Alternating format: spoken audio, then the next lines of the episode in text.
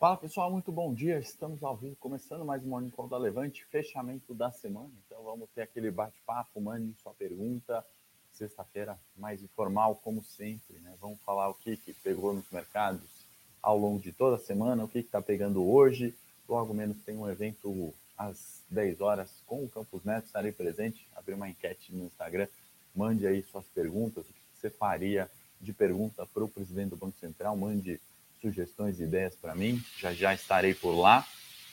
Uh, vamos comentar um pouquinho, obviamente, cena local política, uh, COP27, todas as questões que o mercado tem reagido de uma forma negativa. Né? E vamos colocar ali, né, nessa provocação que eu faço do título, né, ser um governo para todos, né, pensando na fala do Lula, né, quando ele assumiu e o discurso em que ele faria um governo para todos. Né? Não me parece estar ali pensando de forma igual para todos. Né? E o mercado tem reagido, as expectativas de inflação têm aumentado, os juros né, têm estressado e subido, além dos 13,75. Vamos mostrar, se não aqui no Morning Técnico, na sequência, gráfico de juros, né, vencimento de janeiro 25, que eu gosto de tomar como referência, e Bovespa, né, para a gente discutir preços, criação de valor uh, e dar um bom dia a todo mundo que está entrando aqui ao vivo. Sejam muito bem-vindos. Não esqueçam do like, João, Jéssica, Miqueias, Hamilton sempre com a gente, Túlio,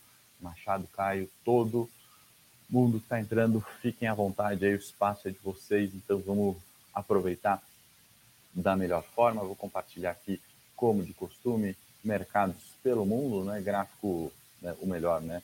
Tabela da Bloomberg, aqui a gente está vendo fechamentos negativos na Ásia Pacífico, a exceção de Austrália, né? Índice Nikkei no Japão ainda na casa dos três em queda no ano. A gente viu fechamentos ruins antes tem que sai. Vamos comentar um pouquinho, tem até gráfico para a gente falar de China. Na Europa, né, um tom mais positivo no dia de hoje, recuperação de preços, né? A gente traz aí o Eurostox como referência, subindo 1,34, queda no ano né, de 8%, as outras bolsas ali caindo menos de um dígito agora, né? Então, uma retomada, uma recuperação no mercado de renda variável na zona do euro, né? Na Europa como toda, apesar dos conflitos, né? Da questão geopolítica que ora esquenta, ora arrefece, mas o problema permanece, né? E a gente está falando aqui dos índices, né? Dow Jones, S&P, Nasdaq, fechamentos negativos ontem, né? Pouco uh, abaixo de zero, mas destacamos também a recuperação das quedas ao longo do ano. Né? Então, vale a gente comentar um pouquinho é, sobre os Estados Unidos, a questão de juros para cima, né, de inflação ainda preocupa o mundo como um todo, acho que é um problema comum do mundo. Tivemos comentários do Bullard, né, ex-membro uh, do Fed, ele que é conhecido ali como sempre comentários mais duros, mais hawkish, né, falcão na gira em inglês, que se, se uh, baseia em uma subida de juros. Né? Então, ele comentou de um juros entre 5 e 7 nos Estados Unidos, né? que seria algo que poderia acontecer, né? E a Christian Lagarde, também uh, presidente do Banco Central Europeu, né, comentou sobre a importância da subida dos juros em conter a expectativa de inflação, né? Então, ainda que a gente vê alguma melhora que seja pontual na inflação, né, ou que seja uma correção dos bancos centrais em subjuros, né, para não deixar a inflação decorrer, ela comenta sobre a, a, a, a postura mais dura, né, assim como a do Bullard, por exemplo, uh, arrefece a expectativa de uma inflação alta. Né? Por que isso é positivo?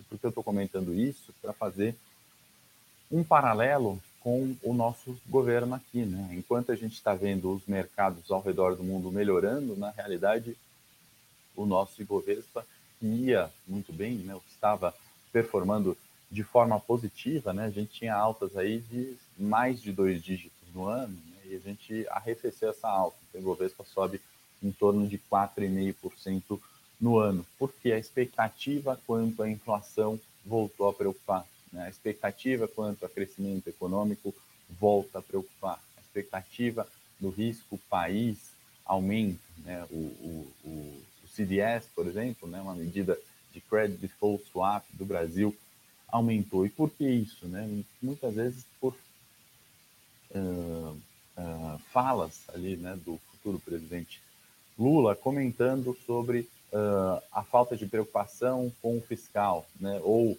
responsabilidade social e não responsabilidade fiscal, como se fossem coisas excludentes, né, como se ter responsabilidade fiscal uh, não fosse ter responsabilidade social. Né, exatamente isso que a gente tem que ter em mente, que, que parece, né, ou é um discurso muito fácil de ser comprado, principalmente né, daquelas pessoas que não têm tanto uh, conhecimento discernimento, conseguem separar ali né, a paixão uh, a um político, a uma filosofia, a uma ideologia, do que é prático. Né? Certamente não é o nosso grupo aqui dos 100 ao vivo, dos mil que assistem a gravação, né, pessoas um pouco é, mais focadas né, em, em, em, processos, em melhoria do que em ideologias, muitas vezes. Né?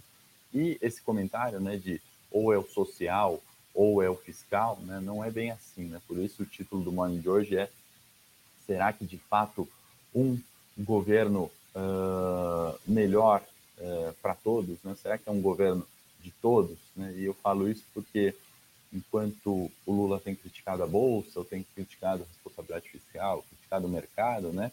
Isso já na essência não é ser um governo para todos, né?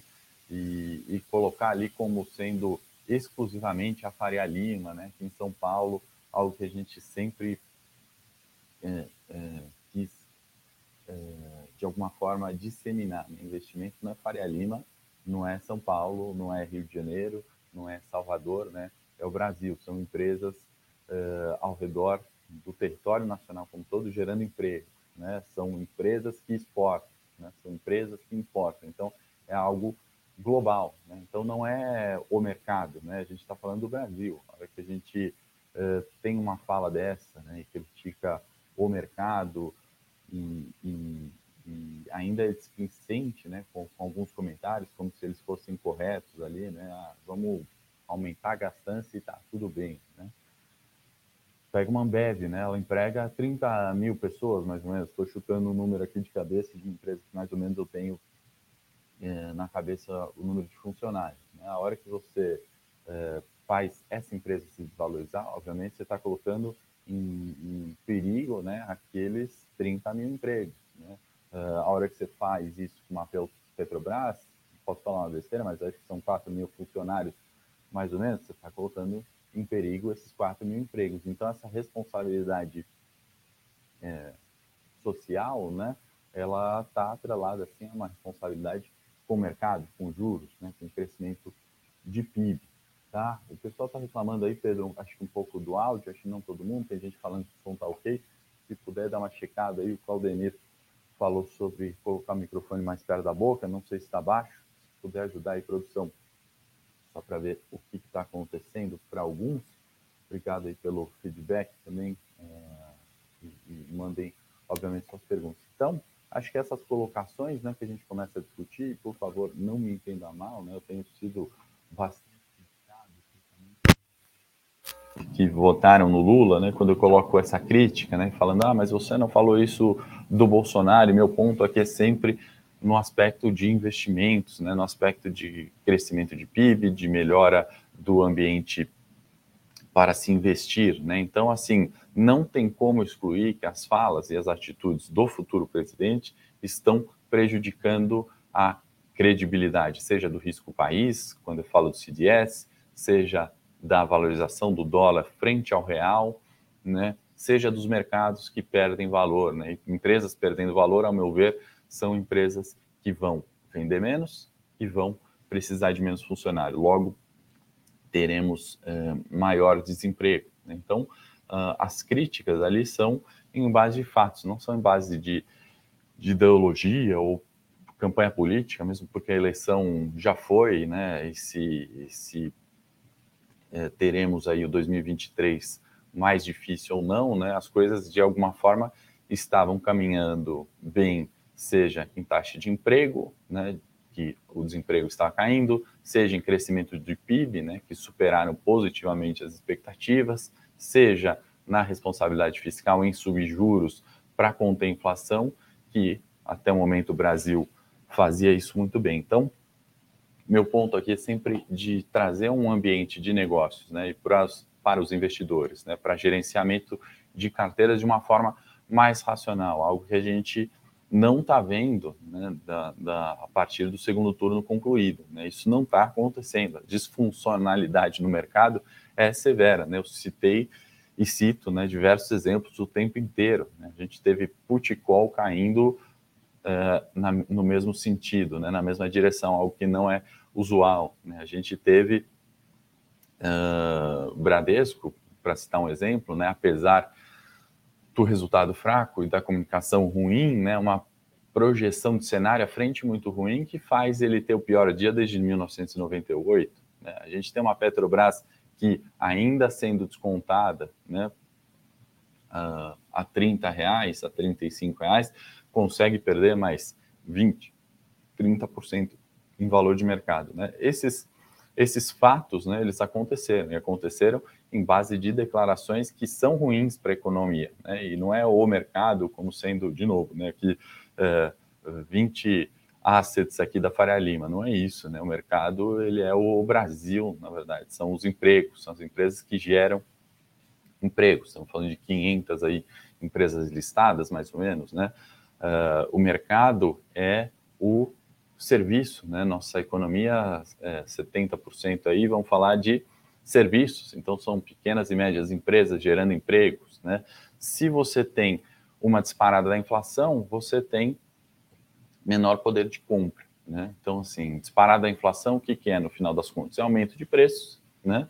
Uh, então, se sobe energia elétrica, gás, uh, aluguel, uh, alimentos, né? Vai sobrar menos para aquilo que a gente gostaria de fazer além do básico, né? Para quem tem uma condição econômica melhor. As classes mais baixas, com subida da inflação, né, não sobra para pagar o gás. Vai trocar por lenha fogão, né? Não sobra para pagar energia elétrica, vai ter que fazer o gato, né? Então não não, estamos criticando aqui a atitude, né? Muitas vezes é de sobrevivência. E aí a enfim, a empresa de energia elétrica vende menos, não vai precisar de tanto funcionário ou não vai investir. Então, são alguns pontos que a gente tem que colocar na pauta, assim como, né, ah, e daí que o dólar está subindo, né, besteira, vai viajar para Disney, né, gasta o dinheiro aqui, né, então isso é um outro fator importante, né, e eu vou mostrar aqui num gráfico, a gente está vendo o dólar, na verdade, ele está enfraquecendo, né, então tem alguns amigos que perguntam, ah, o dólar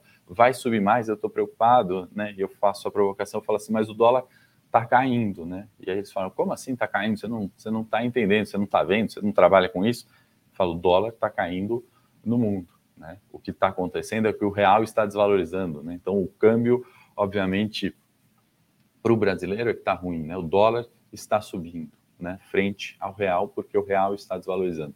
E aí o ponto é o seguinte, né? Não adianta a gente falar, ah, dane-se o dólar, né? Vamos é, quem é, é, coisa de rico, né? Viajar para fora é, ou é ir para a China, mas a partir do momento que o dólar se valoriza frente ao real, né? A hora que a gente fala que o brasileiro quer tomar a cervejinha e comer a picanha, a latinha, né, da cerveja, que é alumínio, a cotação daquilo é em dólar. Se o dólar uh, está aumentando, vai ficar mais caro em reais para comprar a latinha, né? E obviamente você não vai conseguir, né, fazer essa progressão que é comer picanha e tomar cerveja. Né? A gente vai continuar ainda é, bebendo cachaça e comendo ovo nesse sentido, porque é, se o dólar se valoriza frente ao real com declarações ali de expectativas futuras de deterioração do mercado, a gente não tem essa melhora social. Então, quando a gente fala de melhora social, obviamente a gente tem que falar de melhora econômica ou responsabilidade, tá?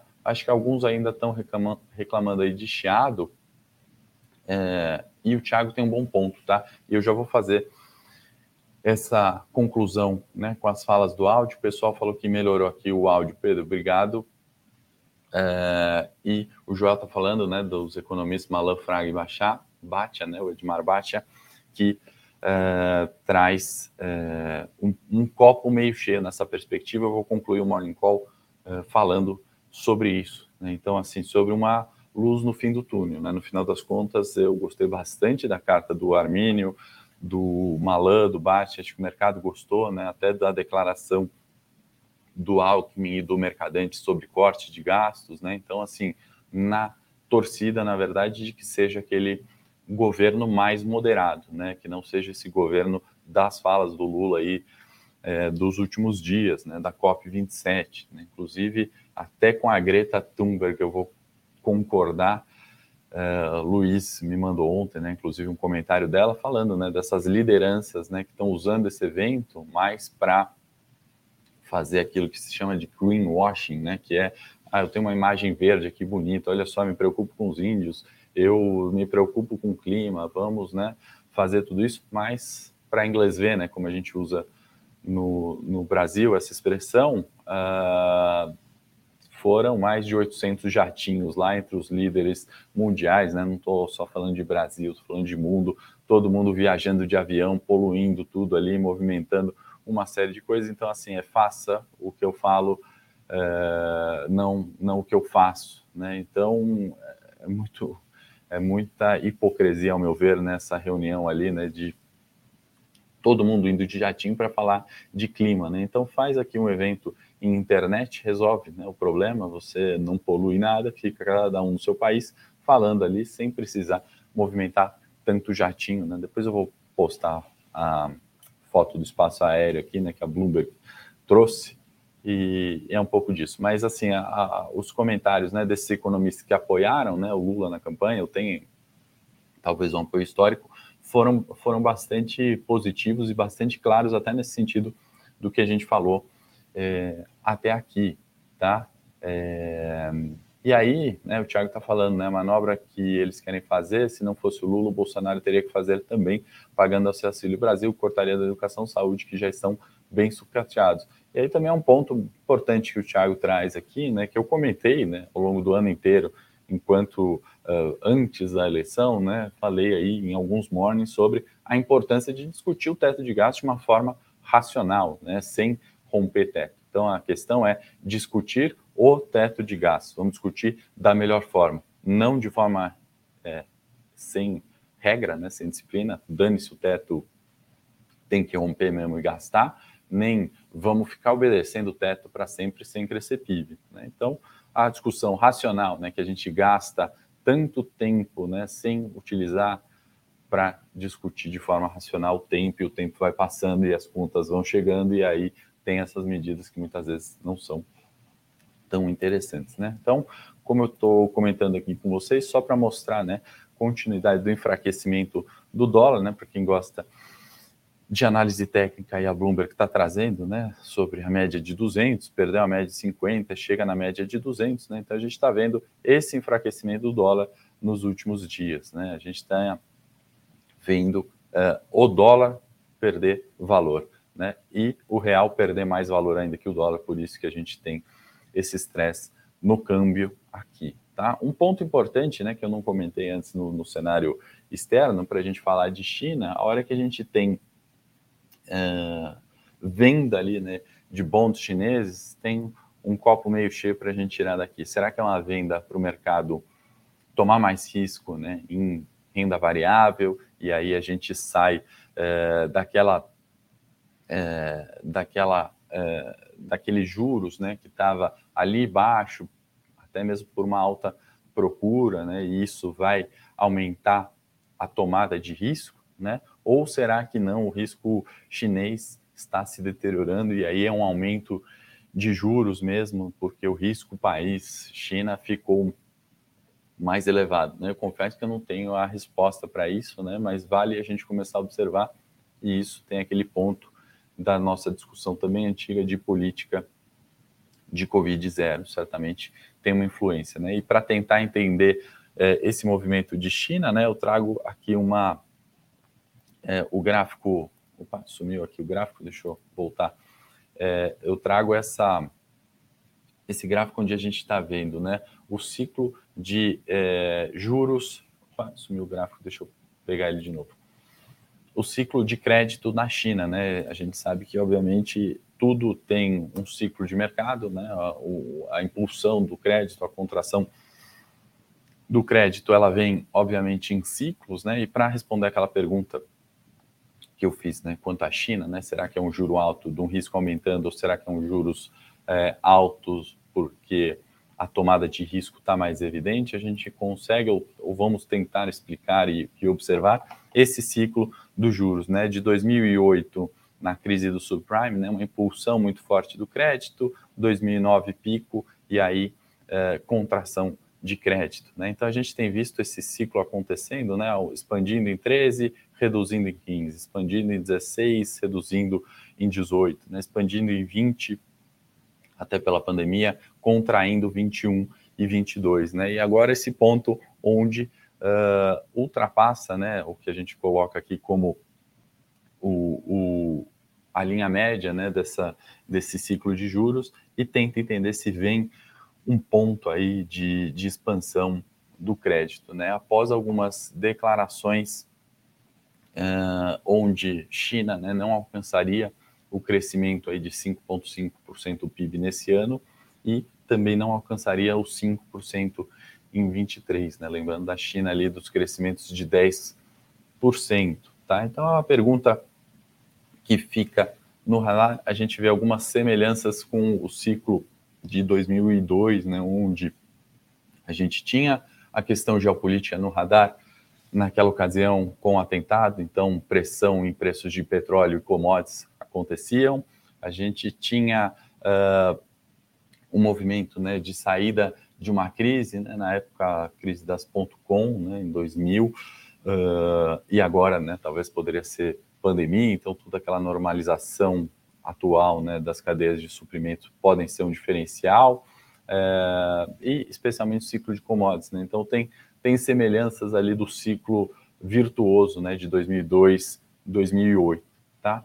Fazer um convite também para vocês participarem do Telegram da Levante, se a produção puder colocar aí, e aí você fica por dentro também das notícias, né, assim como do uh, do mercado e dados econômicos, né? A gente tem aí, são grupos gratuitos. O Pedro coloca aí o Telegram da Levante, eventualmente eu comento aqui sobre o meu Telegram também, quem quiser ali mais notícias de empresas, de ações, e aí o da Levante bastante completo, tá bom? Fica o convite para vocês participarem, é só clicar é, no link. O Hamilton falando, né, um pouquinho é tudo estratégia, aí vem a carta, justo valor, né, calma o mercado, continua ruim, então a gente vê um pouco disso também, né, Milton? Então, para isso que a gente até traz essa racionalidade, né? Difícil acreditar muitas vezes, né, em, um descompromisso total, né, como são as falas do Lula atual, né? E aí a gente tem o Armini Malan, o Batiá trazendo uma racionalidade criticando, né, justamente essa responsabilidade, ou melhor, irresponsabilidade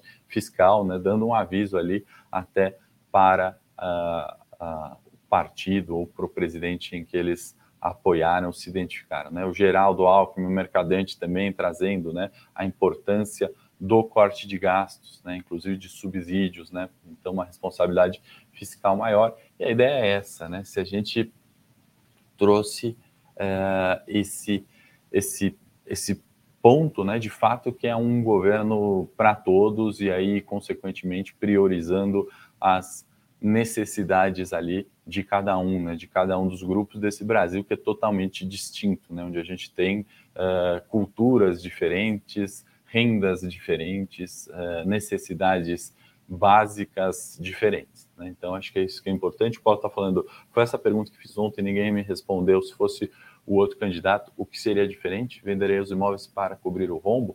Paulo, aí de novo, né, a gente não está fazendo defesa, né? Se fosse o outro candidato, o terceiro, o quarto, o quinto candidato, né, com falas irresponsáveis, a gente traria também para a pauta. Né? A gente sabe ali, a gente não tem uh, político de estimação, eu falo também, não tem uma ação de estimação, não tem um tipo de investimento de estimação. O que a gente vai fazer aqui, né, o procurar fazer da melhor forma, é integrar todos os tipos de investimento, todas as formas de risco em ações, renda fixa, opções, long e short, todas as estratégias para performar melhor as carteiras, né, tendo uma direção ali de que é importante, sim, controle de inflação, de que é importante a gente ter juros é, que né, a gente possa pagar, que é importante a gente ter crescimento econômico, aumento do salário uh, e, obviamente, uh, subsídios né, e auxílio ali do, do governo no que for necessário. Eu também acho, Luiz, que bem, né, bem pouco provável é, essas questões né, de confisco. É claro que a gente tem essa história no Brasil, né, tem essa preocupação, né, tem muito escândalo de corrupção, mas não me parece ali que, que seja algo é, possível, né?